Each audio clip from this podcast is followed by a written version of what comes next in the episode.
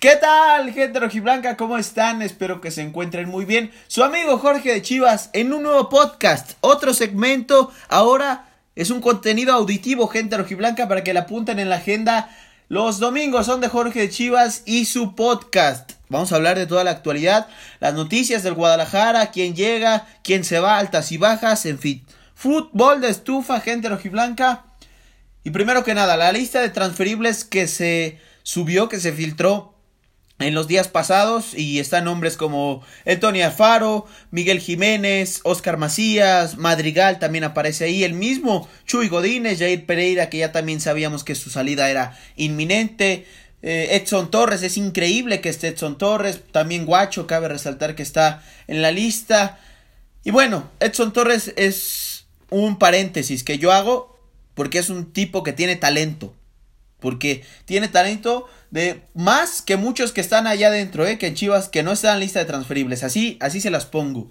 En fin, no entra en planes para Tomás Boy. Y ustedes dirán qué pudo haber hecho Tomás Boy con Edson Torres. Porque para mí es un chico con mucho futuro. Si lo saben manejar, Edson Torres puede darnos algunas cositas. Bueno, las altas por parte de Guadalajara hace igual unas horas. Es reciente esta noticia. Santiago Ormeño con un solo gol en todo, eh, eh, toda su carrera futbolística con el Puebla, llega a Guadalajara con 25 años de edad, si no me equivoco 24, es increíble que un tipo llamado delantero lleve un gol en toda su carrera y lo, lo cambiarían a Puebla por el mismo Jesús Godínez. Así están las cosas en Chivas, así se piensa hacer los tratos en Chivas, así que ustedes agárrense porque se viene una turbulencia increíble, gente rojiblanca.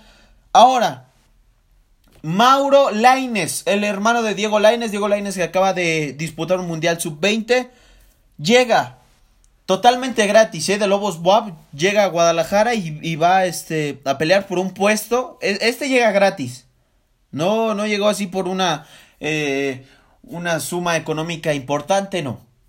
También Pollo Briseño llegaba gratis porque se le terminó el contrato con su equipo de Portugal y llegó prácticamente gratis, llega al Guadalajara, este defensor que para mí es una buena compra, es una buena adquisición, creo que es de lo más prudente, de lo más lógico que ha hecho Chivas y eh, llega con tres años de contrato, lo vimos hace unos días, igual que ya estaba en Guadalajara, estaba en el aeropuerto, la misma Chapis lo confirmó que estaba en Guadalajara, pues bueno, ya sabemos para que para integrarse a las filas de Verde Valle.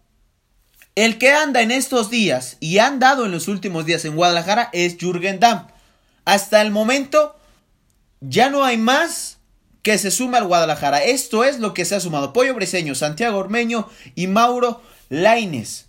Santiago Ormeño con paréntesis porque eh, va a buscar un, lugar también en, dentro del primer equipo. Recordar lo de Tony Alfaro que se fue a Zacatepec a la filial, a la filial perdón. En fin, etcétera.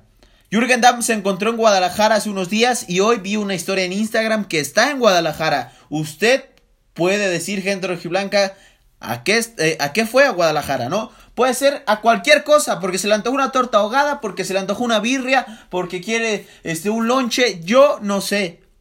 Pero de que está en Guadalajara, está en Guadalajara. Y sí, con esos rumores de que lo quiere Guadalajara, pues puede ser que Chivas por ahí esté ya en pláticas con... Eh, Jürgen Damm, el, extremo, el velocista, el que parece que, que se enciende, que, o sea, nada más corre y corre. Otra cosa, el tema Osvaldo Alanís. Se han mantenido pláticas con Osvaldo Alanís, han, han tenido acercamiento respecto a, lo que me comenta mi fuente. Quiere Alanís volver y Chivas y nosotros queremos que Alanís vuelva. Creo que Pollo Briseño, Irán Mier y si se puede Osvaldo Alanís será una defensa importante. Me, me gusta eso.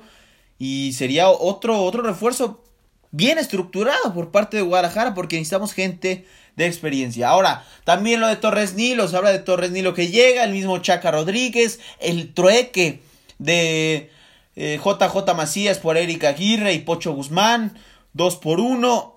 Han hablado infinidad de cosas y hasta el momento nada se ha hecho eh, válido al final de cuentas Chivas no ha lanzado una propuesta eh, formal por el caso Macías, por el caso JJ Macías a León, a Grupo Pachuca, y Grupo Pachuca pues no ha hecho una contrapropuesta porque no puede hacer porque no tiene una propuesta enfrente. Aquí hay de dos sopas.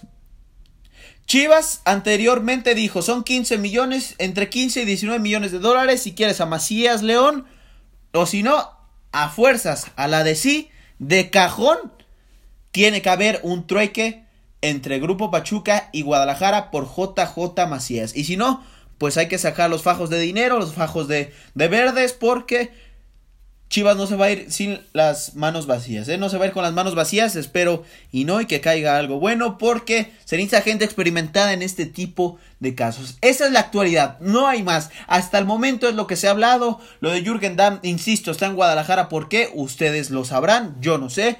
Lo de Torres Nilo, lo de El Chaca Rodríguez, en fin, es al final de cuentas puro humo. Otra cosa que llega de Lobos WAP y que es oficial no se le considera como alta porque se fue a préstamo, es el portero José Antonio Rodríguez, Pepe Toño Rodríguez llega, yo creo que más experimentado, más maduro y más hecho para pelear un puesto contra Gudiño que creo que ya de primeras lo va a ganar Toño Rodríguez con la mano en la cintura. Esperemos que sea así y que el muchacho haya valorado y haya experimentado todo lo que es andar de trotamundos. Él, él lo sabe. Pues bueno, gente rojiblanca, ahí está la actualidad.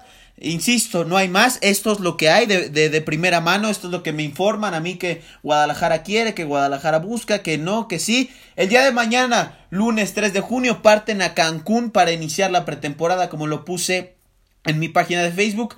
Y la gira estadounidense contra equipos eh, de Benfica, Atlético de Madrid, Bayern Múnich. O sea, es una, es una gira de la International Champions Cup interesante y regresan acá por ahí a mediados de eh, mediados finales de julio regresaría el Guadalajara a disputar su torneo en puerta, el torneo local, el Apertura 2019. Pues gente rojiblanca, estamos finalizando este podcast, espero les haya gustado, es el primero de todos los que se vienen, apúntenle en su agenda, domingo de escuchar a Jorge de Chivas, por favor. Y bueno, gente rojiblanca, sin más que decir, hasta la próxima.